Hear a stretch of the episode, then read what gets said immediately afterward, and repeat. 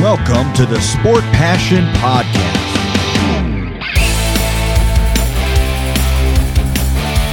And here is your host, Lars Marendorf.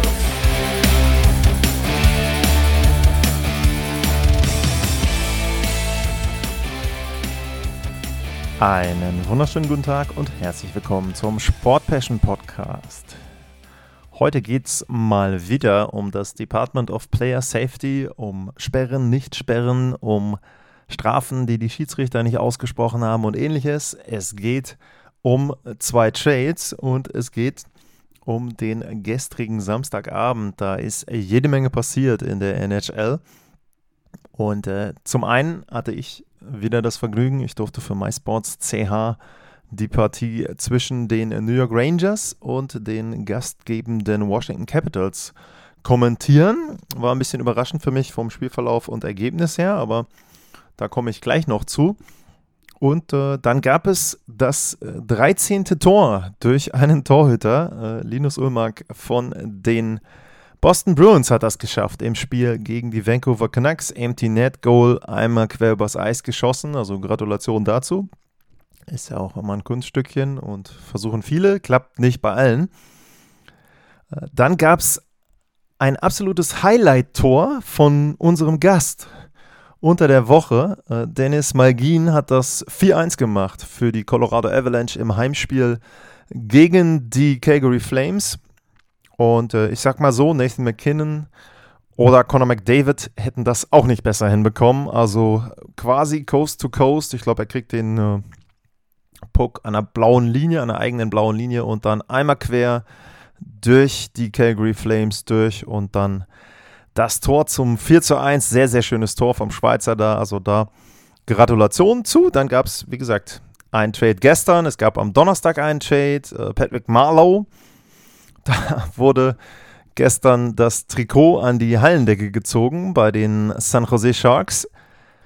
Die Nummer 12 wird jetzt nicht mehr vergeben bei den Sharks. Auch dazu Gratulation an Patrick Marlow. Das war auch ein Spiel, was unter ganz besonderen Umständen stand, denn Timo Meyer hat nicht mitgespielt, der Schweizer, der im Moment bei den meisten Tradeboards an Nummer 1 gelistet wird, als der Spieler, der den höchsten Wert hat, nachdem ja mittlerweile ein paar andere von der Liste runter sind. Der hat nicht mitgespielt für San Jose. Ist äh, nicht so ganz klar, warum. Und äh, dann war Patrick Kane für den Gegner, für die Chicago Blackhawks, auch nicht mit dabei.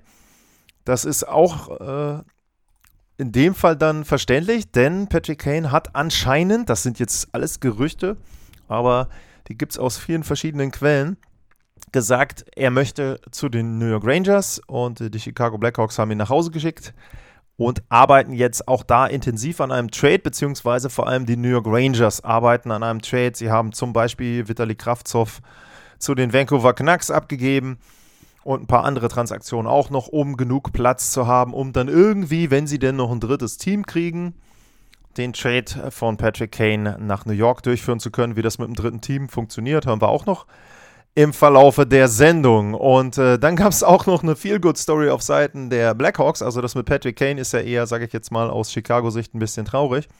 Aber bei den Blackhawks hat äh, David Gust gespielt. Der hat vor kurzem einen Profivertrag bekommen. Ich gucke gerade mal, steht hier drauf. Ja, unterschrieben am 23. Februar. Also er hat am 21. Februar hat er Geburtstag gehabt, ist 29 geworden, hat zwei Tage später seinen ersten Profivertrag in seiner Karriere unterschrieben. Ersten NHL-Vertrag. Ähm, der hat vorher AHL gespielt, unter anderem in Bakersfield, in Charlotte und so weiter. Und unterschreibt also am, 21, äh, am 21. Geburtstag, am 23. unterschreibt er seinen Vertrag. Und am 25. hat er sein erstes NHL-Spiel, ersten Wechsel, erste Mal auf Eis, macht das Tor für die Chicago Blackhawks. Also das sind so Stories, äh, Wahnsinn, mit 29 Jahren erstmals in der Liga und dann äh, direkt ein Tor gemacht im ersten Wechsel. Also ja, kann so weitergehen, denke ich, für ihn. Und äh, richtig gute Story. Bei den Blackhawks gibt es ja nicht so viel Positives zu vermelden. Die Geschichte, wie gesagt, mit Patrick Kane ist ja auch dann eher ein Zeichen dafür, dass sie eben nicht mehr qualitativ gut sind. Das war aber eine richtig, richtig geniale Geschichte. Also das alles gestern Abend. Und dann kommen wir noch zu ein paar Sachen, rund um das Spiel gegen die New York Rangers von den Washington Capitals. Aber ich habe es angekündigt, es geht heute mal wieder. Und da muss ich dann auch mal wieder leider sagen, um das Department of Player Safety. Ähm, gab zwei Suspendierungen, Sperren in der letzten Woche. Die erste ging an Eric Cernak von den Tampa Bay Lightning. Der wurde für zwei Spiele gesperrt für einen Ellbogencheck gegen Kyle Oxposo. Und da muss man dazu sagen, bei Cernak ist es so, der wurde 2019 auch schon mal für zwei Spiele gesperrt, auch für einen Ellbogencheck und der ging damals auch gegen den Saber. Das war in dem Fall dann damals Rasmus Dalin. Und äh, die NHL hat ihn gesperrt für zwei Spiele. Und in der Begründung wird unter anderem aufgeführt, dass er ja eine History hätte. So, und ich frage mich halt immer, also für mich ist das so, das ist ja eine Firma, die NHL. Und als Firma überlege ich mir auch immer, was für eine Außenwirkung hat etwas denn. Und ich sage jetzt mal, die Firmen, die ich kenne, da wird immer noch mal drüber gelesen, wenn man irgendwie eine Pressemitteilung rausgibt und so weiter und so fort. Und in dem Fall muss ich halt sagen, ich kann nicht verstehen, warum da nicht irgendwie jemand dann mal sagt, passt mal auf, Freunde, äh, wir sagen hier zwar, der hat eine History und in der History steht eine Sperre, zwei Spiele für einen Ellbogencheck. Ähm, er hat es jetzt nochmal gemacht, dreieinhalb oder vier Jahre später und kriegt wieder zwei Spiele Sperre. Also welche Message sende ich denn damit? Jetzt habe ich auf ein paar Seiten gelesen, was ja angeblich nicht stimmen soll, laut NHL, dass die Begründung ist, weil das mehr als 18 Monate her ist, könnte man das nicht mehr heranziehen. Nur dann, warum listen sie es dann auf? Also das verstehe ich halt nicht, wenn man jetzt auf der einen Seite sagt, er hat eine History, aber die History wird gar nicht rangezogen. Also entweder wird sie rangezogen, dann schreibe ich es mit rein, dann muss er aber mehr als zwei Spielesperre kriegen und nicht nur die zwei Spielesperre. Oder aber ich lasse es komplett raus aus der Urteilsbegründung. Also es ist für mich, ja. Und wenn du denkst, es kann eigentlich nicht mehr lächerlicher werden, kommt die nächste, ja, Sperre, Suspendierung. Äh, Brett Marchand von den Boston Bruins. Ähm, der hat eine Szene und äh, zwar hat er im Spiel gegen die Seattle Kraken äh, Björkstrand die Beine im Prinzip weggezogen, Oliver Björkstrand, in einem kleinen Gerangel, also ja, man kann Slewfoot, man kann Tripping, was auch immer, also zieht ihm halt genau schön unten so auf den äh, Schlittschuh drauf, dass der das Gleichgewicht verliert und eben hinfällt. Gefährliche Aktion, nichts mega Brutales, aber einfach dreckig. Und wenn ich dann einfach nur mal die Historie von Brad Marchand aufmache und dann sehe ich, oh, achtmal gesperrt, 28 Spiele insgesamt, fünfmal hat er eine Geldstrafe dazu noch bekommen. Und was gibt ihm die NHL mit der geilen Begründung, dass ja nicht mehr möglich ist? 5000 Dollar Geldstrafe, wo ich mir immer sage, wieso ist nicht mehr möglich? Ihr habt ihn doch schon für 28 Spiele gesperrt. Und anscheinend merkt das ja nicht und lernt es nicht. Warum kriegt er nicht automatisch fünf Spiele Sperre? Keine Ahnung. Also wie gesagt, die, die Szene war überhaupt nicht brutal, gar keine Frage. Ist gefährlich, aber ja, ich kann die Begründung nicht nachvollziehen. Ja, das die zwei Szenen vom Department of Player Safety. Wie immer gilt, äh, at lars-mar, info at sportpassion.de, wenn ihr dazu eine Meinung habt. Und dann habe ich ja gesagt, ich habe das Spiel der New York Rangers bei den Washington Capitals äh, kommentiert. Und vom Spielverlauf nicht so wie erwartet, stand 1-1 nach dem ersten Drittel. Zweite Drittel haben die Capitals die Rangers komplett auseinandergenommen. 5-1 geführt. Schusterkin hat jetzt zum ersten Mal vier Spiele hintereinander vier oder mehr Tore kassiert. Also die Rangers holen sich Stürmer um Stürmer, wenn Patrick Kane kommt. Aber irgendwie sollten sie vielleicht mal gucken, dass sie in der Abwehr ein bisschen besser stehen. Ich würde jetzt auch nicht äh, bei den Toren und nicht so viele Vorwürfe gegenüber Schusterkin äußern. Er hat den Mega-Save im ersten Drittel, wo er gegen Van Riemsdyk da unten mit dem Schoner, mit dem Schlittschuh noch hält. Also der war nicht schlecht. Äh, sie haben ihn oft alleine gelassen. Ich glaube, das waren 11 zu 4 Rush-Chances, also Breakaways und Konter für die Capitals im zweiten Drittel. Ja, äh, Endergebnis war 6-3 am Ende. Überraschender Sieg für mich, für die Capitals. Auch da gibt es gleich noch mehr zu, zu denen. Aber im Themenkomplex Sperren und Strafen, muss ich sagen, auch in dem Spiel waren für mich wieder zwei Szenen mit dabei. Da frage ich mich immer so ein bisschen, was möchte die NHL? Ähm, die erste Szene ist ein Bandencheck in dem Fall von TJ Oshie, der sein 500. Spiel absolviert hat für die Capitals, zwei Tore gemacht, also eigentlich ein richtig toller Abend für ihn, hatte auch das Mikrofon von der NHL, O-Töne von ihm ein paar Mal, wurde interviewt, ähm, dazu auch gleich. Und Oshie checkt aber Ryan Lindgren von den New York Rangers kurz vor der Bande und zwar in dem Bereich zwischen den beiden Spielerbänken, wo äh, Ray Ferraro stand da von den äh, nordamerikanischen Kollegen, der ehemalige Spieler, der als Experte dann oft auch da auf dem äh, Eislevel unten unterwegs ist. Und Lindgren fällt halt schräg vorne gegen diesen Bereich, gegen oben auf die Bande, wo er noch so, da ist ja dann diese rote, dämpfende Vorrichtung, sage ich jetzt mal, so eine Matte mit, mit äh, bisschen äh, Leder oben drauf, dass das eben auch schützt. Und die Polsterung, das Wort fehlte mir so. Und da ist es dann so gewesen, Lindgren verletzt sich, aber bei der Szene geht auch raus und hat drei Minuten Eiszeit gehabt im Spiel insgesamt, kommt nicht wieder. Oshi entschuldigt sich sofort, auch selbst direkt in dem Moment. Äh, merkt auch, oh Mensch, das war schlecht. Und er bekommt für die Szene nichts. Also er bekommt nicht mal zwei Minuten. Und es war nicht ganz so brutal, aber das Ganze hat mich fatal an den Check damals von äh, Claude Lemieux gegen Chris Draper erinnert, der die Rivalität zwischen der Colorado, Avalanche und den äh, Detroit Red Wings eingeleitet hat. Wie gesagt, ist nicht ganz so brutal, ist auch nicht komplett vergleichbar, aber es ist einfach ein sehr, sehr gefährlicher Check. Es ist ein sehr, sehr gefährlicher Bereich. Der Gegner, Lindgren, ist dann eben schräg nach unten und wird halt quasi dagegen gecheckt. Und wenn du gegen, in diesem Winkel gegen diesen Bereich fällst, das ist gefährlicher, als wenn da, wenn jetzt gerade die Glasscheibe wäre, das Plexiglas.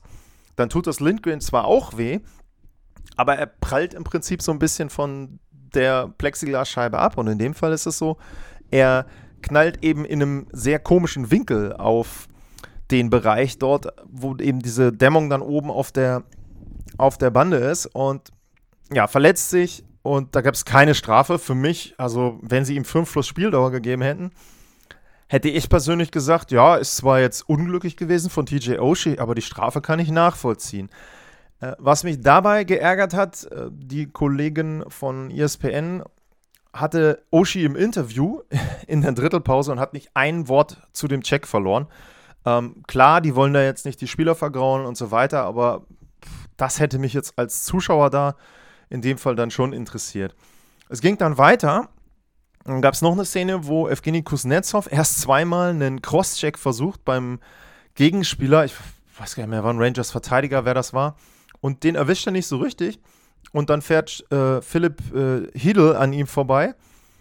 Und dem rammt er dann seinen Schläger so ein bisschen in den Unterleib. Auch das nicht mega brutal, nur, auch da muss ich eben sagen, da war das Management der Schiedsrichter im Spiel selber für mich nicht in Ordnung, denn äh, als ich das live gesehen habe und auch die erste Zeile, habe ich gesagt, okay, ist jetzt ein bisschen unglücklich, dass er ihn da im Unterleib trifft. Wenn man das Ganze aber komplett sieht, die zehn Sekunden vorher, wo Kuznetsov, warum auch immer, ziemlich gefrustet dem Rangers-Verteidiger da zwei Crosschecks hinten in den Rücken reingibt, sich dann dreht und dann dem nächsten Ranger quasi seinen Schläger in den Unterleib haut, da muss ich schon sagen, also da konnte ich auch nicht ganz nachvollziehen. Das haben sie sich dann angeguckt, ob das ein Major Penalty ist. Haben dann entschieden, es sind auch nur zwei Minuten. Also meine Befürchtung war, dass das Spiel ein bisschen aus dem Ruder läuft. Äh, es gab auch einen Faustkampf dann vorher schon. Ach ja, stimmt. Oshi musste sich für den Check gegen Lindgren musste er gleich dann einen Faustkampf gegen Barclay Goodrow machen. Ähm, ja, da wie gesagt, da bin ich dann wieder der Meinung, das ist überhaupt nicht notwendig, wenn die Schiedsrichter vorher agieren. Also das ist alles so ein bisschen für mich wieder hm, Themenkomplex Schiedsrichter schwierig. Ähm, einige von euch haben sich ja bei ähm, Twitter auch schon dazu geäußert. Ich will das mal einmal aufmachen. Und ihre Meinung ähm, da dann eben zu dem Check ähm, kundgetan. So, wo haben wir es hier? Genau, Ryan Lindgren. Und ähm, da gibt es von äh, 3 Overtime äh, wenn er sich vor dem Check, also Oshi, wenn Oshi sich vor dem Check so vorsorglich um seinen Gegner gekümmert hätte wie nach dem Check, hätte es einen Verletzten weniger an diesem Spieltag gegeben. Ja, sehe ich auch so. Also, wie gesagt, kein brutaler Hit, für mich eher careless, aber das kann ja am Ende nicht das Entscheidungskriterium sein. Du bist für deinen Schläger ja dann auch verantwortlich bei Highstick und in dem Fall für mich sehr, sehr gefährlicher Check und Verletzungsgefahr. Ähm, Bob Gross schreibt für mich eher aus der Kategorie unglücklich. Ja, da stimme ich zu. Er merkt auch sofort, dass da etwas schief lief und spielt nicht weiter. Für jede Strafe gibt es Argumente. Genau, kann ich auch nachvollziehen, wenn jemand da sagt, naja, ist jetzt eher unglücklich. Wie gesagt, meine Sichtweise ist da dann eher ein bisschen anders. Und äh, Julian, Julian Bukovic äh, schreibt, oder Bukovic, hoffe, ich hoffe, eins von beiden ist richtig. Zwei Minuten Strafe würde ausreichen. Ja, der Check war nicht so okay, aber TJ merkt selber, dass da was schief lief. Für mich zwei Minuten Strafe reicht. Ja, ist natürlich so, wenn du im Nachhinein merkst, es ist was falsch gewesen an der Aktion. Ist das, das ist für mich zum Beispiel auch immer so ein Zeichen, wo ich dann vielleicht auch als Schiedsrichter mal drüber nachdenken sollte, naja, also wenn der Spieler sich schon entschuldigt, dann ist die Wahrscheinlichkeit, dass irgendetwas nicht in Ordnung war, schon relativ hoch. Aber gut, sei es drum, da gab es keine Strafe. So, das zum Samstagabend dann abschließend, äh, weil das Spiel ja auch am Samstagabend war. Aber es gab am Samstagabend noch einen Trade, das war der zweite in den letzten Tagen. Und da will ich hier mal meine Übersicht auf machen den ersten großen Trade. Den haben auch die Washington Capitals durchgeführt. Die haben sich aber nicht verstärkt, sondern die haben Garnet Hathaway und Dimitri Orlov abgegeben und die Rechte an Andrei Svetlakov. Eher äh, unwichtig in dem Tauschgeschäft. Hauptbestandteile Garnet Hathaway und Dimitri Orlov. Und Dimitri Orlovs Gehalt, das wurde nochmal aufgeteilt. Die Hälfte davon behalten die Washington Capitals. Dann geht ein Viertel, also die Hälfte von der Hälfte zu den Minnesota Wild. Und die Minnesota Wild erhalten dafür einen Fünftrunden-Pick. Das haben sie ja in dem äh, O'Reilly-Trade auch schon gemacht und da eben auch noch was mitbekommen. Und die Washington Capitals, die erhalten insgesamt einmal einen Erstrunden-Pick jetzt im Sommer, einen Drittrunden-Pick im nächsten Jahr und in zwei Jahren einen Zweitrunden-Pick. Und ähm, sie bekommen noch Craig Smith als äh, Stürmer mit dazu. Und warum haben die unterschiedlichen Teams den Deal gemacht und was heißt das? Boston Bruins wollten sich verstärken, wollten noch ein bisschen mehr Tiefe haben für, ihn, für ihren ohnehin schon sehr gut besetzten Kader. Und äh, Dimitri Orlov ist bei denen jetzt im Moment hier im dritten Verteidigerpaar gelistet. Also der könnte durchaus auch bei einigen NHL-Teams im ersten Verteidigerpaar spielen. Und das ist eine sehr, sehr gute Ergänzung für die Boston Bruins. Also die gehen komplett all in. Und auch Garnet Hathaway darf man jetzt auch nicht abschreiben und sagen, oh, das ist ja jetzt nur so ein kleiner Bestandteil. Der hat immerhin neun Tore gemacht jetzt in dieser Spielzeit. Und wenn man mal guckt, wenn man zum Beispiel ähm, sieht, dass Thomas äh, Noschek im Moment Center spielt in der vierten Reihe bei den Bruins oder äh, Nick Folino, der andere Flügelstürmer ist in der vierten Reihe, der hat auch neun Tore und Noshek hat nur drei Tore. Also da passt jetzt ein Garnet Hathaway komplett rein und sie haben auch da wieder einen sehr unbequemen Spieler, wo einfach jetzt auch noch mehr Möglichkeiten da sind, wenn da auch einer verletzt ist oder in der dritten Reihe es nicht so läuft, dass sie ein bisschen durchwürfeln können und da dann richtig gut das zusammenstellen. Also wie gesagt, die Boston Bruins hatten vorher wenig bis gar keine Schwächen. Jetzt ist der Kader super rund und wenn äh, Linus Ulmark dann auch noch selber Tore schießt, ja gut, also seiner Trophy wird ihm wahrscheinlich gehören, wenn man sich die Statistiken anguckt. Bei ihm 1,86 der Gegentorschnitt und die Fangquote ist 93,8 Prozent. 30 Siege, okay, das ist vielleicht normal, aber vier Niederlagen nur. Also Wahnsinn, was Linux Ulmark da abliefert und die Boston Bruins mit dem Trade, spätestens mit dem Trade, der absolute Top-Favorit im Moment auf den Stanley Cup. Aber man muss natürlich auch dazu sagen, in der Eastern Conference, also vorher die großen Tauschgeschäfte mit Bo Horvath, mit Tarasenko, mit O'Reilly, da waren Spieler aus dem Westen, die in den Osten gingen. Jetzt ist es ein Team, was wahrscheinlich die Playoffs verpasst, die Washington Capitals. Ähm, da sage ich gleich auch noch was zu. Und ein Team, was schon sehr gut war, das wird noch besser. Also der Osten, das wird ein absolutes Blutbad, die Playoffs. Wer da aus dem Osten rauskommt, jetzt kann man natürlich sagen, ja, die sind absolut Favorit an gegen den Westen.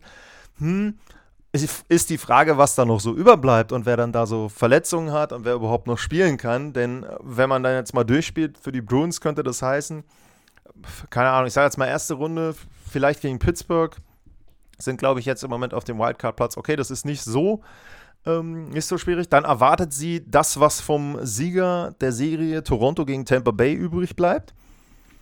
Und wenn es normal läuft, oder ich sag mal, im Eastern Conference Final erwartet sie wahrscheinlich Carolina oder die New York Rangers. Also, das kann schon richtig brutal sein, bis du überhaupt im Stanley Cup Finale bist.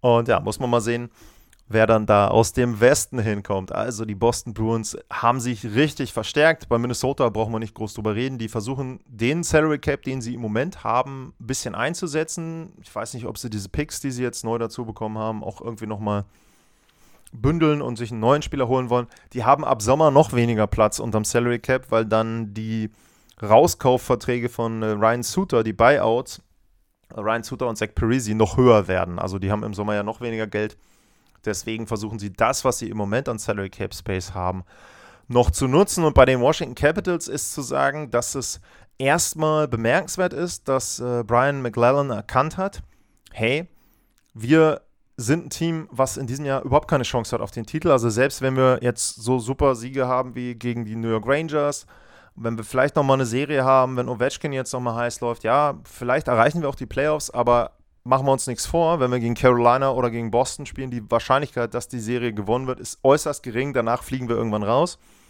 Deswegen sagt der, wir haben sehr, sehr viele Verträge, die auslaufen im Sommer. Bei den Verteidigern ist es tatsächlich so, dass eigentlich John Carlson derjenige ist, der noch Vertrag hat. Der ist verletzt, also der spielt sowieso nicht mehr die Saison.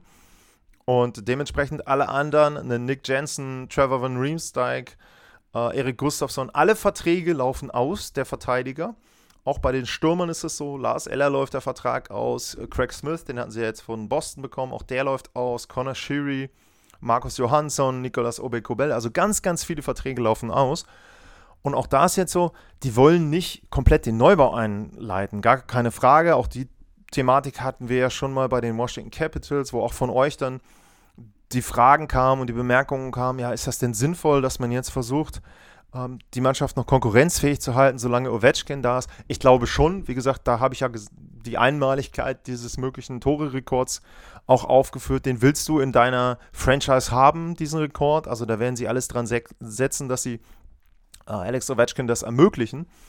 Nur jetzt in der Phase haben sie gemerkt, es ist schwierig für uns dieses Jahr, um den Titel mitzuspielen, weit zu kommen. Deswegen lieber jetzt ein bisschen ja, Retooling, einfach nochmal ein paar Draftpicks holen. Vielleicht auch dann mit den Draftpicks andere Tauschgeschäfte ausführen. Also ist jetzt nicht unbedingt so, dass ich dass man per se erwarten darf, diesen Erstrunden- oder Zweitrunden- oder auch den Drittrunden-Pick, dass die Capitals sagen, den Spieler entwickeln wir jetzt. Vielleicht nutzen sie den Draft-Pick gar nicht, sondern tauschen den dann wieder gegen einen anderen Spieler, der vielleicht noch zwei, drei Jahre Vertrag hat, der ein Veteran ist, der ein bisschen längeren Vertrag, äh, bisschen äh, mehr Erfahrung hat in der NHL als ein Rookie. Das kann sein. Das ist eben so ein bisschen der Hintergrund. Warum machen die Washington Capitals aktuell diesen Deal? Die werden nicht alles runterbrechen. Das, was möglich ist, wie gesagt, Lars Eller ist zum Beispiel jemand, der auch oft gehandelt wird und auftaucht auf diversen Seiten mit äh, Trade-Gerüchten. Also das kann durchaus sein, dass die Washington Capitals in den nächsten Tagen noch den ein oder anderen Trade mehr machen. Und der zweite Trade, der durchgeführt wurde, jetzt in den Tagen, das war gestern, und zwar haben die Nashville Predators Nino Niederreiter, den Schweizer, abgegeben zu den Winnipeg Jets. Niederreiter hatte gerade erst im Sommer einen Zweijahresvertrag für 4 Millionen jährlich unterschrieben bei den Predators und war für mich auch eine gute Ergänzung gewesen. Auch jemand, der da vielleicht so ein bisschen das auffangen sollte, was bei einem Forsberg, was bei einem Duchesne an Toren weniger zu erwarten war. Da hatte ich ja gesagt, letzte Saison beide Bestleistungen in der Karriere und es ist schwierig, das dann im Jahr danach nochmal zu bestätigen. Es ist im Moment auch so, dass es genauso aussieht bei den Nashville Predators, dass sie da Probleme haben. Und auch bei denen ist es eben so, dass jetzt so langsam, glaube ich, die Erkenntnis reift, naja, wir werden wahrscheinlich die Playoffs nicht erreichen. Und wenn wir mit Forsberg, mit Duchesne vielleicht im nächsten Jahr wieder angreifen wollen, mit einem Roman Josi, dann kann es schon sinnvoll sein, dass man sagt, okay, komm, also die Spieler, die wir jetzt im Moment zu Kapital machen können, was Draftpicks anbetrifft und was auch andere Dinge anbetrifft, äh, das machen wir. Sie haben Niederreiter abgegeben für einen Zweitrunden-Pick. Ja, kann man jetzt drüber diskutieren, ob das nicht vielleicht sogar ein Stück weit zu wenig ist. Aber ist jetzt so. Äh, Nashville hat so entschieden. Aus Sicht der Predators würde ich da eher sagen, vielleicht Note 3. Ich, vielleicht wäre da ein Tick mehr drin gewesen, aber Niederreiter 18 Tore. Ja, so groß wird der Marktwert auch nicht gewesen sein. Für die Winnipeg Jets wiederum, oh, die sind ja das zweite Team, was dann an dem Tauschgeschäft beteiligt ist. Da ist es schon so, das ist ein super Trade, der passt auch komplett rein. Den kannst du in die Top 6 jetzt mit reinhauen. Hast dann im Moment hier als erste Reihe zum Beispiel Scheifele als Center, Karl Connor und Nicolas Ehlers als Flügelspieler und in der zweiten Reihe Pierre-Luc Dubois, Niederreiter und Blake Wheeler. Oder du tauscht und äh, ziehst Connor runter und äh, Niederreiter spielt sogar erste Reihe. Also auch das ist ja wieder ein richtiger Vorteil in dem Fall für Rick Bonus. Du kannst gut kombinieren, du kannst Spieler in den ersten sechs durchwürfeln, kannst versuchen, das Ganze vielleicht auch auf drei Reihen auszuweiten. Weiß ich nicht, ob sie das dann machen wollen. Also das ist ein guter Trade für die Winnipeg Jets und auch ein gutes Signal, dass ein Team eben, was jetzt auch merkt, hey, ähm, ich habe es ja eben erwähnt, im Osten gibt es ganz, ganz viele sehr gute Teams, aber im Westen sieht es ja schon im Moment so aus. Also wenn man sich das Ganze mal anguckt, wenn man sich die Tabelle anguckt äh, nach Punkten, dann sind im Moment der erste im Westen, das sind die Vegas Golden Knights, die haben 76 Punkte. Und der, ich glaube, es ist der achte, jetzt muss ich mal, ja, der achte, die Minnesota Wild, die haben 70 Punkte. Das heißt, zwischen Platz 8 und Platz 1 6 Punkte. Natürlich unterschiedliche Anzahl an Spielen. Also äh, Winnipeg hat zum Beispiel 59, Colorado hat 57, einige haben schon 60. Also da ist eben das Bild nicht ganz klar durch die unterschiedliche Anzahl. Aber mit einer guten Serie jetzt, mit einem guten Lauf, kannst du richtig hoch dich platzieren erstmal für die Playoffs, hast dann wahrscheinlich eine bessere Ausgangsposition für die ersten ein, zwei Runden. Und das ist natürlich eine Zielsetzung der Winnipeg Jets mit Connor Hellerbuck, sehr guten Torhüter im Kader. Sie haben mit Morrissey den Shooting Star vielleicht, den, den äh, Breakout Star, was jetzt die Defensive betrifft in dieser Saison. Und äh, die Stürmer habe ich erwähnt. Auch die äh, dritte Reihe ist auch eine dritte Reihe, die nicht unbedingt äh, sehr bequem zu spielen ist mit äh, Adam Lowry da in der Mitte. Also Winnipeg ist ein Team, kann für eine Überraschung sorgen. Für mich sind sie noch eine Stufe unter anderen Teams im Westen. Da würde ich Colorado, da würde ich Edmonton, da würde ich Vegas normalerweise vorne sehen. Nur die sind entweder teilweise nicht gesund oder immer noch in einer Formkrise, die haben Torhüterprobleme, die haben Abwehrprobleme, was auch immer. Deswegen, warum nicht aus Sicht der Winnipeg Jets und in dem Fall dann aus Sicht von General Manager Kevin Cheveldayoff zu sagen, hey, ähm, also wir können jetzt hier einen Stürmer kriegen, der ergänzt unsere Top 6. Ich gebe einen Zweitrunden-Pickup, nicht mal jetzt im Sommer, sondern noch im nächsten Jahr. Warum nicht? Ne? Und was man auch noch dazu sagen muss, auch das ist sehr gut aus Sicht von Winnipeg. Ähm, Niederreiter hat noch ein Jahr Vertrag über diese Saison hinaus. Das heißt, sie kriegen ihn für zwei Playoff-Runs, wenn es denn zweimal die Playoffs werden. Und sie haben eine Sicherheit, Pierre-Luc Dubois ist Restricted Free Agent im Sommer. Und wenn der gehen sollte, dann haben sie zumindest noch einen Spieler für die Top 6. Also da sind viele Aspekte dabei, die das für die Winnipeg Jets zu einem richtig guten Geschäft machen. Tja, das waren wieder mal zwei Trades. Analyse von zwei Trades und für mich ist es im Moment ganz gut, das ist ja vielleicht für euch auch von Vorteil, dass die Trades so ein bisschen gestückelt kommen. Ne? Wir hatten zuerst den Bo Horvath Trade vor ein paar Wochen, dann kam Tarasenko, dann kam jetzt O'Reilly, jetzt kamen äh, die beiden Deals, äh, Orlov und äh, Niederreiter so ein bisschen äh, im Paket. Also das ist schon ganz gut zu analysieren, aber es wird natürlich jetzt immer mehr und immer enger. Patrick Kane, die Thematik habe ich erwähnt, Timo Meyer hat ausgesessen. Ähm, bei Gavrikov, bei den äh, Columbus Blue Jackets ist es so, der ist nicht mit dabei. Sind einige Spieler, die gehandelt werden. Äh, Jacob Chikrin äh, ist rausgenommen worden von den Arizona Coyotes. Also da wird hoffentlich, sage ich jetzt mal, viel passieren in den nächsten Tagen bis zur Trade Deadline am Freitag. Und ich gehe aktuell fest davon aus, dass es vor Freitag wahrscheinlich nochmal eine Folge geben wird,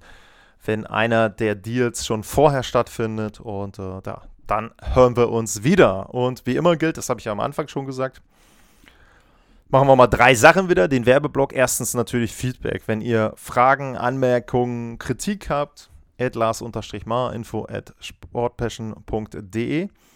Und dann gibt es natürlich die Möglichkeit für euch, wenn ihr einzahlen wollt in die Kaffeekasse, buymeacoffee.com slash sportpassion wäre die Möglichkeit. Und als letztes, wie immer, wenn euch der Podcast gefällt, dann abonniert ihn und dann sagt es gerne weiter und bewertet ihn auch, wenn ihr das könnt, beim Podcast-Anbieter eures Vertrauens, sei es Spotify oder iTunes oder wo auch immer. Da freue ich mich immer und es bringt natürlich auch was für die Reichweite. Damit erstmal vielen Dank für heute fürs Zuhören. Bleibt gesund und tschüss.